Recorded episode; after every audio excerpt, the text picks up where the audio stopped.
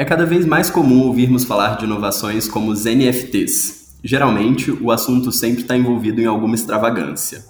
Ontem, por exemplo, um dia antes da gravação desse podcast, o ator Jim Carrey desembolsou cerca de 195 mil reais para adquirir o NFT de uma arte digital intitulada Devotion, que retrata um sanatório em ruínas da antiga União Soviética. Ele não foi o primeiro, certamente não será o último, mas a pergunta que fica é por que se passou a investir tanto em NFT? E afinal, o que são eles? Meu nome é João Paulo Brown Guerra, eu sou advogado do escritório PG Law e convido vocês para refletir um pouco sobre esse assunto. Para falar de NFTs, eu trouxe reforços. E hoje vamos conversar com quem entende. Temos aqui as ilustres presenças do Elton Soares e do Rafael Medeiros conosco, empresários, entusiastas do tema e operadores na prática. Elton, Rafael, é um prazer tê-los em nosso podcast. Queria agradecer mais uma vez a presença de vocês. E para começar, queria pedir por gentileza para vocês se apresentarem um pouquinho, brevemente, para a gente começar a tratar do assunto. Bom, enorme prazer estar aqui. Muito obrigado pelo convite. É, eu sou empreendedor, estou há sete anos empreendendo com startups. Fundei três negócios. Uh, fui acelerado pela Microsoft, fui acelerado pela ACE, que é a maior aceleradora que a gente tem aqui na América Latina. Felizmente, meus negócios estão crescendo, estou com uma é, hoje ocupo a posição de CTO em uma startup que está com seus 45 funcionários.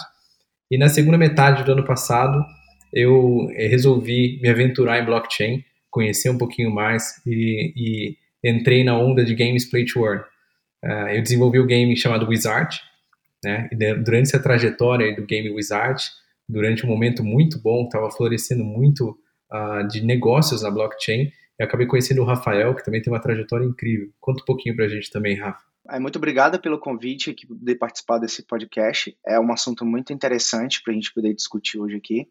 Uh, eu, sou, eu sou empreendedor da área de tecnologia tem mais ou menos uns 14, 15 anos. Sou empreendedor de tecnologia desde os 16 anos, quando fundei a minha primeira, minha primeira empresa de tecnologia, de software mesmo, é software de, de gestão.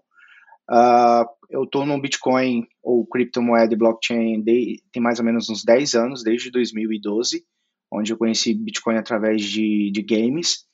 E estou empreendendo, empreendendo até hoje na área de blockchain e cripto. Uh, tem algumas empresas que eu já fundei, é, algumas que eu já vendi também.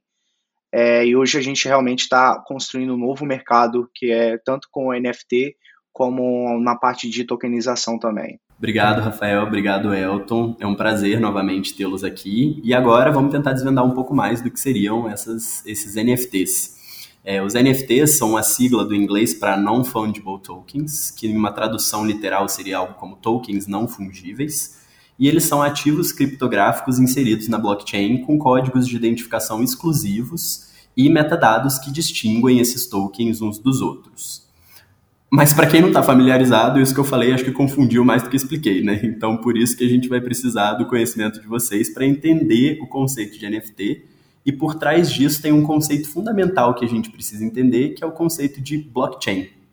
E Rafael, será que você poderia explicar para a gente brevemente o que seria essa blockchain? Blockchain é uma tecnologia desde os anos 80, né? Ela tinha a parte teórica já desenvolvida há muito tempo, né? Sobre a questão de você ter um sistema de banco de dados distribuído que não que seja prova de falha, né? Que seria de alteração por partes do, do, dos participantes ali da, daquela rede de, bloco, de bancos descentralizados, tá? Foi realmente é, produzida ela em produção em 2009 por uma pessoa chamada Satoshi Nakamoto, que é uma pessoa que ninguém sabe até hoje se é um homem, se é uma mulher, se é um ET, se é são um grupo de pessoas. Então até hoje a gente realmente não sabe quem é o criador dessa, dessa tecnologia né? O Bitcoin é o pai de tudo, né? Tudo nasceu através do Bitcoin. Então, o Bitcoin foi a primeira blockchain a, em produção e como a gente fala na área de tecnologia, né, ela está uptime em 99,9% de todo o tempo que ela nasceu. Então ela nunca caiu, ela nunca desligou. Passou por alguns problemas como qualquer tecnologia, mas até hoje ela nunca foi derrubada por nenhum tipo de, de ataque hacker, por nenhum tipo de ataque de governo. Então nada mais é do que realmente uma, um banco de dados distribuído onde toda a confiabilidade da cadeia de, de informação é feita um algoritmo matemático, que a gente chama de mineração. A mineração ela, ela tra, traz essa questão de segurança dentro do sistema, porque na verdade mais é do que realmente uma validação matemática que é feita ali para você não ter uma alteração. é, da, do que está sendo armazenado ali. Então ela foi uma revolução. E o, e o melhor de tudo é que ela realmente deu uma democracia é, tecnológica e financeira para as pessoas que participavam daquele protocolo ali. Então ela realmente é um sistema democrático hoje para você conseguir fazer tanto entrar no mercado financeiro, como também você conseguir construir ferramentas descentralizadas sem, sem o poder de, é, de veto ali de, de qualquer governo, de qualquer instituição. Legal, Rafael. É, então, acho que em linhas gerais, pelo que você falou, as blockchains seriam esses bancos de dados, né, essas redes descentralizadas que permitem que as pessoas interajam, é, coordenem, transacionem valores de uma forma supostamente segura. E legal você trazer esse histórico, porque a gente começa a pensar também no futuro, né? E aí eu queria ouvir um pouquinho, Elton, é, se você acha que essa é uma tecnologia que veio para ficar, se você acha que você tem visto aplicações da blockchain no dia a dia? Com certeza, com certeza é uma tecnologia que veio para ficar, tá?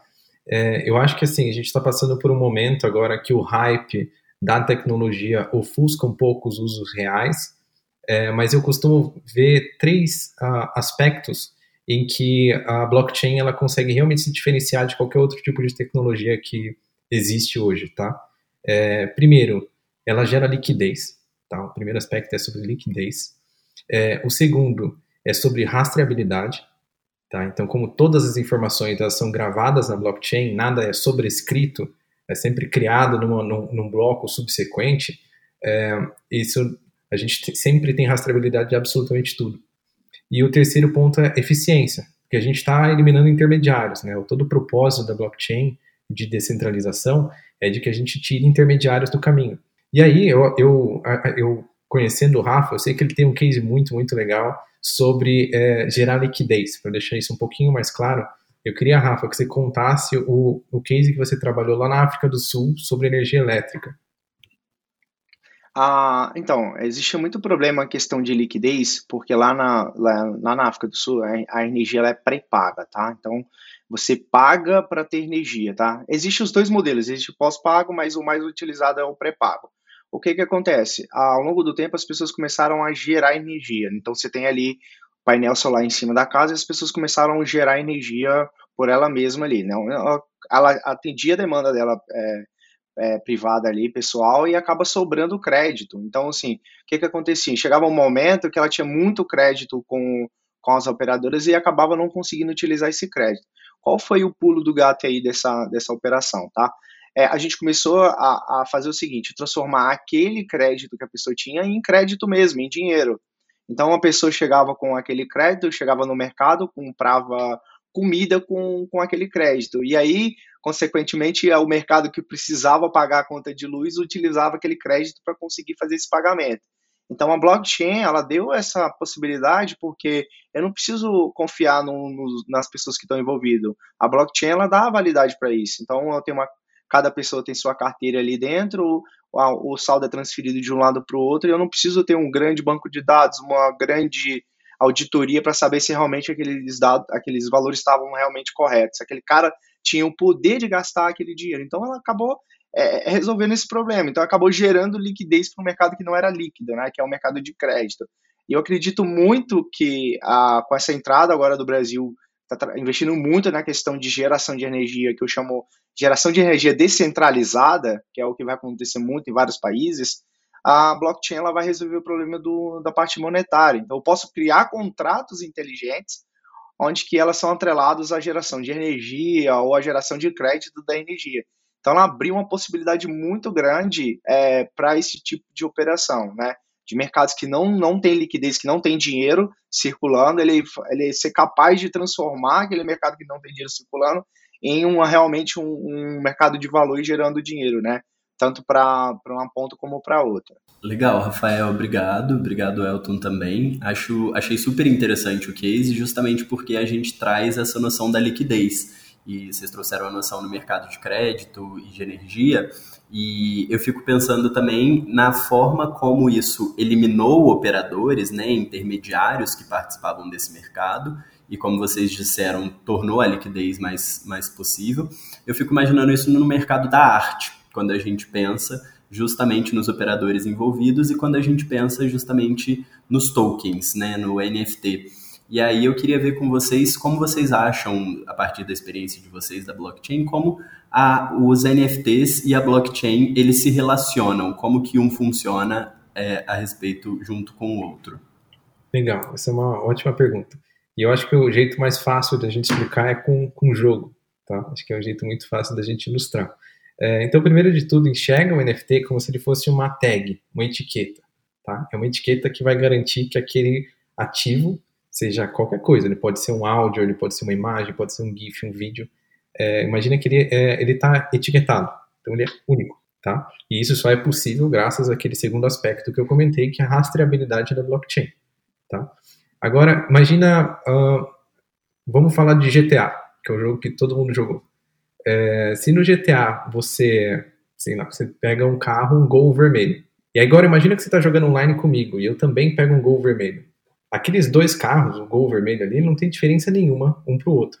Isso não é o que acontece aqui na, na realidade, né? no nosso universo, nosso mundo aqui. Né?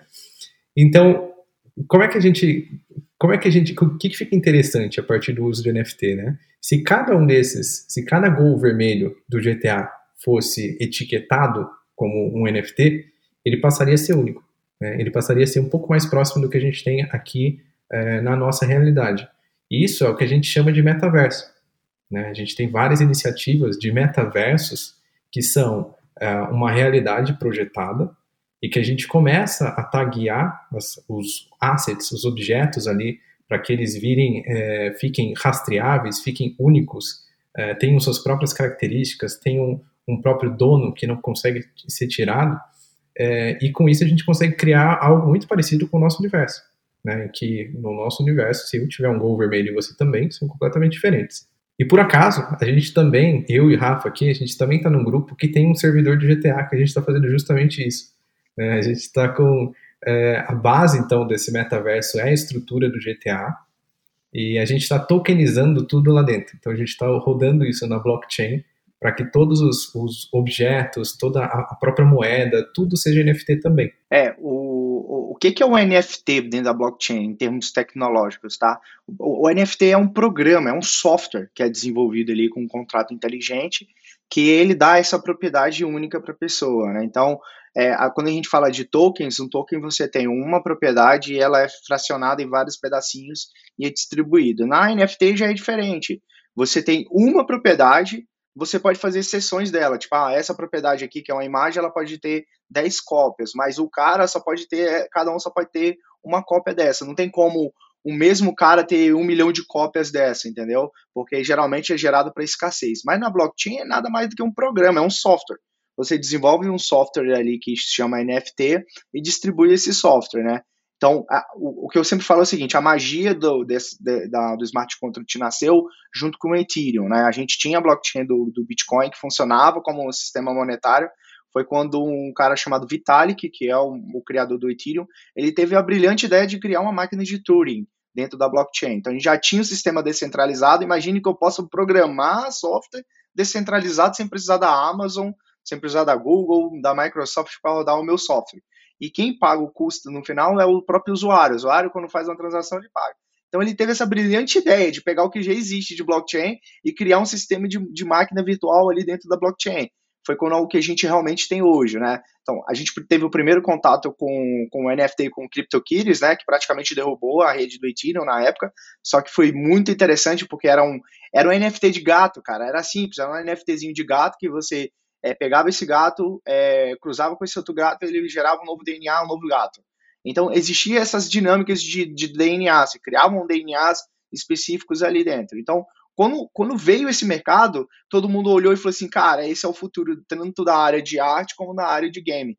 Então, o CryptoKitty foi mais ou menos 2016, ali, 2017, né? Então, ela trouxe esse conceito de NFT. Então, o primeiro NFT que nós tivemos no mundo foi o CryptoKitties e depois o Cypherpunk, né, que é o que é o mais artístico, né? O CryptoKitties era mais game e o Cypherpunk era é a parte mais artística quando fizeram arte, né? Então block, nada mais é do que o NFT é um software que existe dentro da blockchain, entendeu? Então você pode criar coisas, experiências específicas dentro da blockchain com aquele NFT. Então nada mais é do que realmente um software mesmo que está rodando ali. Muito legal, pessoal. Eu acho que com os exemplos que vocês trouxeram práticos, acaba ficando mais claro para a gente o que, que é, né? Porque acaba que, no fim, é, a gente pode entender a NFT como uma forma de dar uma materialidade no campo da arte para uma arte virtual. É, e justamente a diferenciação seria que esse token ele é não fungível, ou seja, ele, ele se diferencia dos demais tokens. Então a gente pode pensar que o proprietário, no, no, pensando na arte, né? O proprietário de uma NFT acaba se tornando o proprietário da obra ou do objeto virtual ao qual aquele NFT se refere. E a gente tem o NFT, como o Elton falou muito bem, como uma espécie de etiqueta, né? Como um certificado de autenticidade. Para usar o termo jurídico, é um cartório de, de da blockchain. E Achei super interessante é, o Rafael trazer justamente essa origem, porque a gente vê que no mundo da arte as NFTs acabaram vindo por volta de 2017 e teve um projeto específico que era o CryptoPunks, é, do, pelo estúdio americano, criado pelo estúdio americano Larva Labs, que ofereceu gratuitamente esses 10 mil avatares digitais únicos que mais que eram projetados através de um algoritmo e mais tarde eles vieram a se tornar um protótipo dessas NFTs. Cada um tinha algumas características mais raras que outros, mas todos os avatares eles eram impossíveis de copiar. Como vocês falaram, essa questão do não fungível, né, da, da exclusividade do NFT. E a gente vê que, em síntese, o que o NFT acaba trazendo é a criação de uma escassez digital, porque enquanto a gente tem é, no, no mundo virtual um acesso mais fácil à produção virtual, a NFT acaba trazendo, tornando isso um pouco mais escasso. Por exemplo, se a gente for pensar em um vídeo no YouTube, por exemplo, ele é gratuito, disponível para todo mundo que tem acesso ao YouTube assisti-lo, mas a partir do momento que sobre esse vídeo é feita uma NFT e ele é vendido, por exemplo, a um colecionador, o acesso a ele acaba se tornando restrito e coloca a arte digital numa dinâmica que é muito comum na arte física, mas que não é tão presente na arte digital, que é essa dinâmica do, da escassez e do um contexto de escassez. Acaba que o acesso se torna mais restrito. E, e isso é um fenômeno crescente, porque a gente vê nos últimos números um estudo da Art Basel, que é uma feira internacional de arte, ela mostrou que de 2019 a, o número de NFTs, de obras de arte, de itens colecionáveis, era de 4,6 milhões de dólares. Isso saltou para 11,1 bilhões de dólares em 2021. Então é um mercado que assim não está crescendo, né? Está explodindo.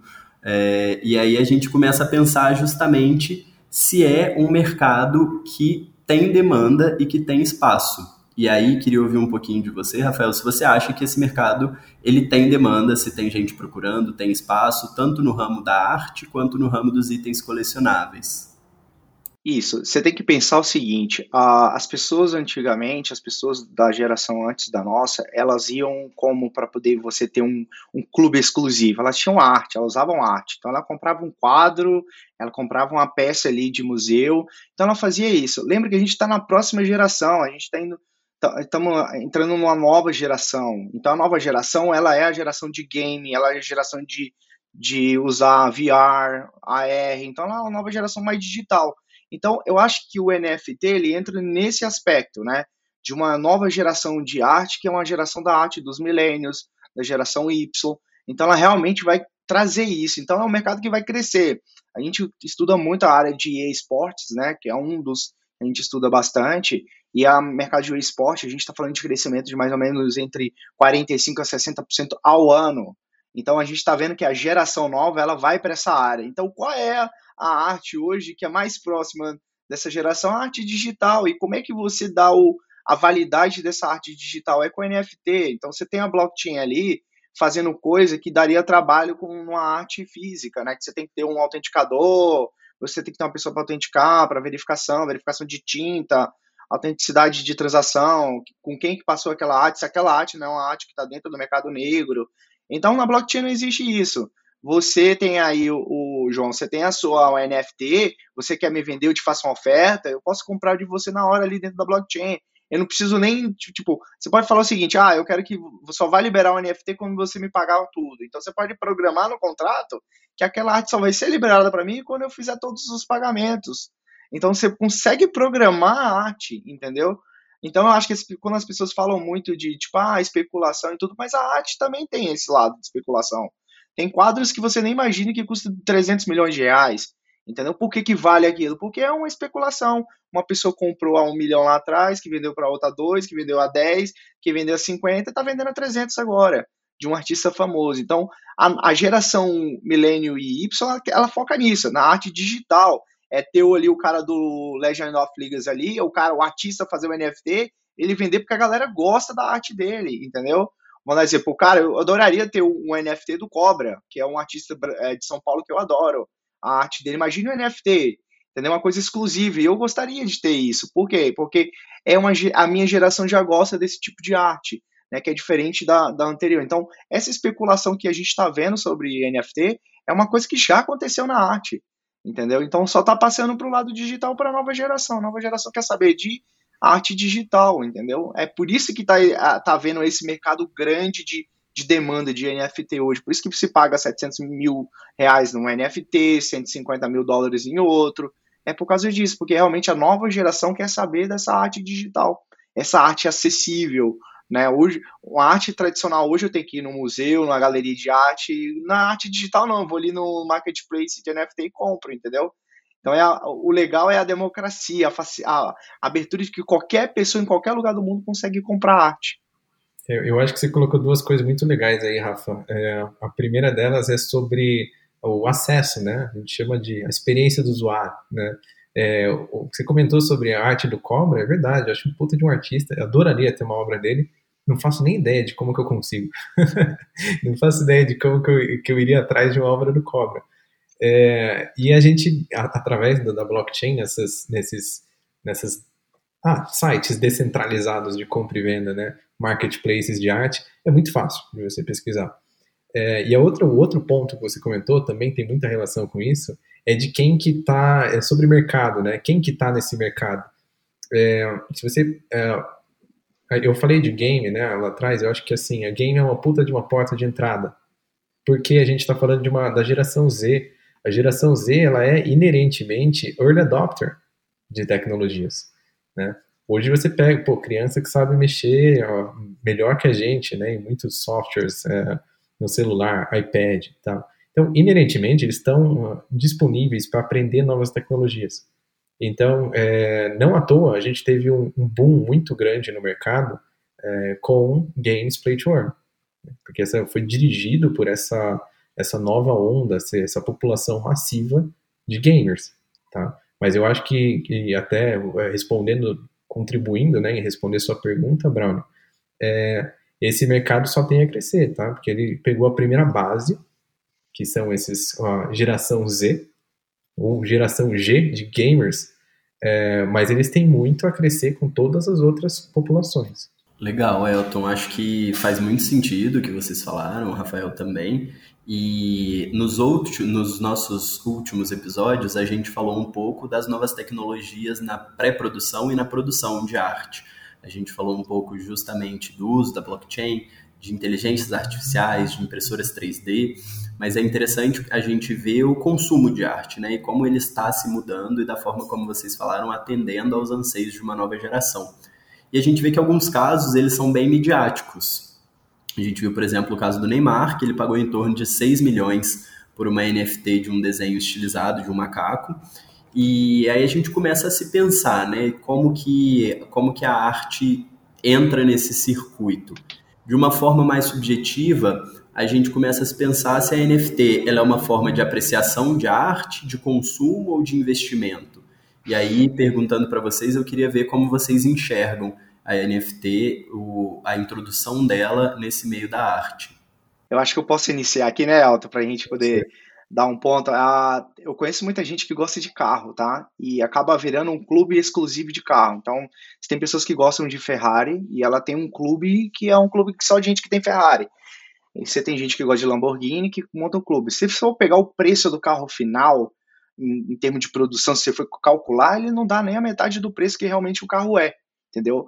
Por quê? Porque são carros exclusivos, são clubinhos, as pessoas montam clubinhos. Eu conheço os clubinhos, clubes é, aqui no Brasil que são só de gente que tem Ferrari vermelha. Olha só que doido. Então você só entra no clube se você tiver uma Ferrari vermelha. Então eu acho que a Body App ali, a compra da Body App pelo, pelo Neymar, é mais questão de um clube mesmo, né? Então você tem um clube ali onde você vai ter acesso a pessoas, né? Específicas dentro daquele clube. Imagine você hoje é um cara que tem grana, mas você não tem acesso ao Neymar. Se você comprar o Body App hoje, você faz parte do mesmo clube, você vai estar dentro do mesmo Discord que o Neymar, entendeu? Então, pensa bastante nisso quando você pensar em arte. A arte ele é uma questão exclusiva então você não consegue definir o preço de um artista pela arte dele. Você não pode fazer, você não existe o artista igual, você não tem alguém fazendo a mesma arte igual ali do lado, porque arte é uma coisa única e abstrata. Então você não tem como definir preço nisso. Então a arte é para você estar tá dentro de um clube. O Body App para mim é um clube, é um clube que tem gente ali que é fundador de Ethereum, tem gente que é fundador que trabalha no Bitcoin Core, tem gente que está dentro de banco grande nos Estados Unidos, tem gente que é da indústria de entretenimento, então ali acabou virando um grupo, um clubezinho ali onde que só tenha pessoas exclusivas, entendeu? Por isso que Neymar acabou comprando isso, para fazer parte desse clube exclusivo. Então a NFT lhe dá essa garantia também de você montar clubes exclusivos. Eu posso programar dentro da blockchain ali dentro que só aqueles NFTs vão ter acesso a coisa específica. Então acaba virando um clube, né? Um NFT é como se fosse um ticket de acesso vitalício ali dentro de um clube. Então eu acho que existe especulação, existe como arte existe especulação, né? Mas eu acho que é realmente para você criar é, comunidades ali, o que eu chamo de comunidades e grupinhos ali de pessoas exclusivas. Então, o NFT hoje, nesse momento, ele é feito para isso, para criar clubes exclusivos com, com esse NFT. Por isso, a arte pode ser que não agrade todo mundo, mas que é para realmente criar esses clubinhos, ele, é realmente isso. O NFT hoje a gente usa para criar esse tipo de comunidade. Perfeito. Eu, eu acho que assim, essa, essa pergunta é muito boa, né? Porque é, para esses três aspectos, a gente vê coisa acontecendo na blockchain, né? Tanto para eu vi eu vi muitos artistas que tinham menos exposição, é, graças aí a NFTs, né? Acessar um público maior, começam a ter mais exposição para apreciação da arte mesmo, né? É, vi também muitos é, por consumo, né? Então comprando por, por comprar, enfim, é, fazer, realizar lucro de outras operações, enfim, tem muito disso também. Tem investimento, mas eu acho que o quarto ponto, né, que, que é o que o Rafa trouxe, que é o de comunidade, é o mais é, intrigante, o mais interessante. Porque a blockchain ela é muito sobre comunidade.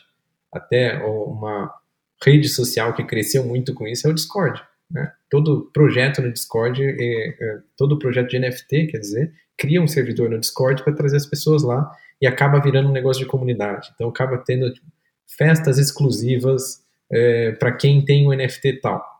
Entendeu? Se você tem o NFT, você coloca ele como fotinho de perfil, ele, ele vai ser sua chave de acesso para você entrar numa festa exclusiva. Tem coisa disso que acontece no, aqui no Brasil.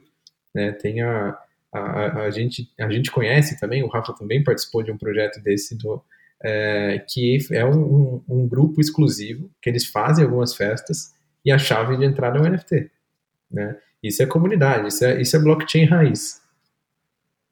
Legal. E só para esclarecer para a gente, Elton, você falou do Discord. Você poderia explicar um pouquinho o que, que é e como funciona, na verdade, essas comunidades virtuais? Vocês também falaram um pouco de metaverso, dos clubes e como a gente vê esse fenômeno de cada vez mais, né, as comunidades virtuais? Legal. É, o Discord ele é uma rede social, só que ela, ele foi criado para gamers. Ele foi criado para. Uh, é muito fácil você abrir uma, uma sala ali, você entra com, com, a sua turma, vocês começam a jogar algum jogo. Então, o, o use case principal dele era esse: né? você entrar ali, você começar a jogar um jogo online é, e conversar com, sua, com seus amigos. É, mas acho que tem muita relação com o que eu falei anteriormente também, né, dessa adoção é, de, de, produtos blockchain pelos gamers, é, começaram a adaptar o uso do Discord é, para as comunidades. Então, como ele é uma ferramenta robusta, ele permite que as pessoas conversem em vídeo, áudio, texto, separe os assuntos, enfim. É como se fosse um, um WhatsApp, mas bem mais robusto, bem mais preparado para você separar assuntos, criar fazer o gerenciamento de grupos grandes, então não tem limite de usuários. É, Enfim, então os, os gamers adaptaram isso, que são o público principal, para que ele funcionasse ali para os, as comunidades de NFTs. Muito interessante, Elton Rafael, muito obrigado. Daria para a gente ficar conversando sobre horas, sobre o assunto por horas, mas infelizmente o nosso episódio está chegando ao fim. Então acho que eu vou fazer uma última pergunta para vocês, que é justamente a gente pensar um pouco no futuro. Durante essa série de episódios, a gente falou muito da relação da tecnologia com a arte, na pré-produção, na produção, no consumo, e agora a gente falando de blockchains e de NFTs, a gente pensa o que vai ser desse cenário da arte, da tecnologia e como o direito vai conseguir regular ou não essas, essas novas mudanças. E eu queria saber um pouco de vocês, como vocês acham que esse mercado vai ser no futuro? Legal. É, é importante notar que a gente está agora no, no inverno da blockchain. Tem muita gente falando sobre isso. É, porque a gente teve um, um, boom muito grande no ano passado e justamente por ser descentralizado, qualquer pessoa podia entrar, fazer seu projeto, a gente teve bastante gente saindo machucada disso. Então a gente tem principalmente pessoa física saindo, tirando dinheiro do, é, desse mercado, mercado de NFTs, é, porque foram machucados, enfim, tiveram vários é, scams que a gente chama, né, vários é, é, projetos não uh, sem compromisso nenhum, né, em fazer eles acontecerem de fato, é, mas ao mesmo tempo eu, eu queria colocar essa a esperança que esse mercado tem de crescer, né? Porque só nas últimas duas semanas é, a gente teve o anúncio de dois fundos muito interessantes que estão 100% dedicados à Web3, ou seja, tudo isso que a gente conversou que envolve blockchain no mercado. É, um deles é o da própria é, Binance, que é a maior corretora de criptoativos do mundo, então, eles anunciaram 500 milhões de dólares para investir em projetos Web3. E o segundo deles não, tem a, não é do mercado de, de cripto, que é mais interessante ainda, que é o fundo do é, Mark Anderson e do Ben Horowitz. É um dos fundos mais respeitados do mundo, que é a ADC6Z, e eles anunciaram 4,5 bi de dólar é, para investir nessa estrutura de, de, de uh, projetos Web3. Eles estão enxergando como se fosse é, um, um momento muito parecido com o que eles viveram lá atrás, né? Então, o Mark Anderson, ele é, foi o fundador, é, ah, esqueci, acho que da Netscape, é, e ele está vendo muito como se fosse a mesma barreira que ele enfrentou lá no passado, de, de passar Web 1, agora é passar pela Web 3. Né? Então, eu acho que tem muita coisa uh, interessante para acontecer nesse mercado. Acho que o futuro disso é muito próspero, tá? Cara, tem uma visão muito interessante sobre futuro é, é de algumas indústrias, tá? A, a primeira dela é a indústria de games, tá? eu acredito que em quatro ou cinco anos não vai existir nenhum tipo de jogo que não esteja rodando na blockchain. É a minha visão, tá? Eu acho que a indústria de games ela vai totalmente ser transportada para dentro de, de uma blockchain. Vou te explicar por quê. Porque as coisas, os itens e tudo que tem dentro do game, ele é, ele é perfeito para blockchain. A blockchain realmente, quando eu conheci Bitcoin em 2012, ele realmente, na minha visão, foi para resolver esse problema. Imagine que eu tenho uma moeda que o cara pode comprar no mundo inteiro e consigo comprar um item do meu game. Era isso que era o meu desafio em 2012, porque eu tinha alguns servidores de game e era meu desafio naquela época, era como fazer um sistema de pagamento onde que qualquer pessoa do mundo inteiro consiga jogar no meu game. Então eu acho que com essa, com a NFT, com a blockchain agora e com blockchains mais performáticas, os games eles vão começar a ir para dentro dessa indústria, porque eu posso vender um item, eu, eu sou um, aqui do Brasil, eu posso meio, ser um meio de pagamento e vender itens da EA Sport eu posso vender itens da Blizzard, eu posso vender itens de qualquer um, e a pessoa não precisa ter um meio de pagamento aqui ali nos Estados Unidos. Não, o cara vai na blockchain e compra. Então é o que a gente fala, vai dar liquidez. O mercado de, de game já é líquido, mas imagina você dar mais liquidez ainda através de blockchain. Então não vejo ah, daqui cinco anos você lançar um game que não tenha abate de compra de itens que não seja feito na blockchain, tá? A minha visão em cinco anos, a indústria de blockchain de games ela vai estar praticamente toda dentro da blockchain. A gente está vendo casos aí de da Will, a Will Studio, Life Studio fazendo games com blockchain. Você vê a, a própria Blizzard já pensando nisso. Então toda a indústria vai estar. Uma coisa bem legal disso tudo que é o seguinte: o direito ele sempre vai existir. Tá? Ela, você pode ter a melhor ferramenta, smart contract, mas o direito sempre vai existir, porque a gente sempre vai ter, querendo ou não, vai existir fronteiras e vai existir é, termos né, entre pessoas, mesmo com, com smart contract. Eu acho que o smart contract vem para tirar a burocracia. Ah, eu acho que o direito continua, continua da mesma forma que a gente pensa, só que eu acho que alguns players que tem dentro desse processo jurídico, ali dentro do, da, da, do direito, eles vão, ser, vão deixar de existir. Então, a validação de documento, eu não preciso mais ir no cartório. A gente já, a gente já passou a barreira de assinatura de documento, hoje a gente tem o DuckSign, ClickSign, que já faz a assinatura disso. Então, eu acho que a blockchain, todo mundo pensa, ah, a blockchain veio para acabar com o direito. Pelo contrário, por isso que se chama smart contract. Porque você tem essa questão de ter contrato, né? Apesar de ser feito ali com programação, mas você tem, você tem que ter a validade por trás de um advogado, você tem que ter é, é, respaldo é, jurídico para poder fazer. Então, eu acho que o blockchain ele vai dar um, um passo. Então, você, João, você vai conseguir atender o teu cliente na Europa, sem precisar sair daqui para ir para lá, sem precisar ter um registro lá. Você vai conseguir atender um, um, uma pessoa, no, uma empresa nos Estados Unidos, porque ele vai tirar um pouco dessa barreira que a gente tem. Né? Então você pode hoje é, ter o seu cliente, montar um smart contract e falar o seguinte: ah, você, você fez um, um contrato com essa, essa pessoa e só vai funcionar se essa pessoa pagar. Então, pelo smart contract, você vai conseguir fazer isso, mas a parte jurídica por trás sempre vai existir. Então eu acho que é isso. O direito não vai acabar, pra, na minha visão. O dire... A gente pode estar com inteligência artificial, indo para o espaço, tudo isso, e para mim o direito sempre vai existir. Eu acho que algumas áreas como engenharia vai deixar de existir, e eu acho que o direito sempre. Pra... A gente pode estar o mais tecnológico possível, mas o direito ele sempre vai existir, porque precisa né, sempre ter essa questão de disputa entre as pessoas. Eu acho que o direito ele sempre vai existir para esse tipo de coisa no futuro. Legal, Rafael, legal, Elton. Acho que resta ver e acompanhar o que o futuro nos reserva. Mas eu Exatamente. queria agradecê-los muito pela participação. Muito obrigado novamente. E se você gostou do nosso podcast, aproveite para seguir a gente no canal do YouTube, canal do PGLO no YouTube e também no Instagram, no LinkedIn e no Facebook, onde você nos encontra como PGLO, P-G-L-A-W. E qualquer sugestão, comentário ou provocação é só mandar para a gente para o info.pgló.com.br. Nos vemos no próximo episódio do PG Talks. Muito obrigado e tchau, tchau.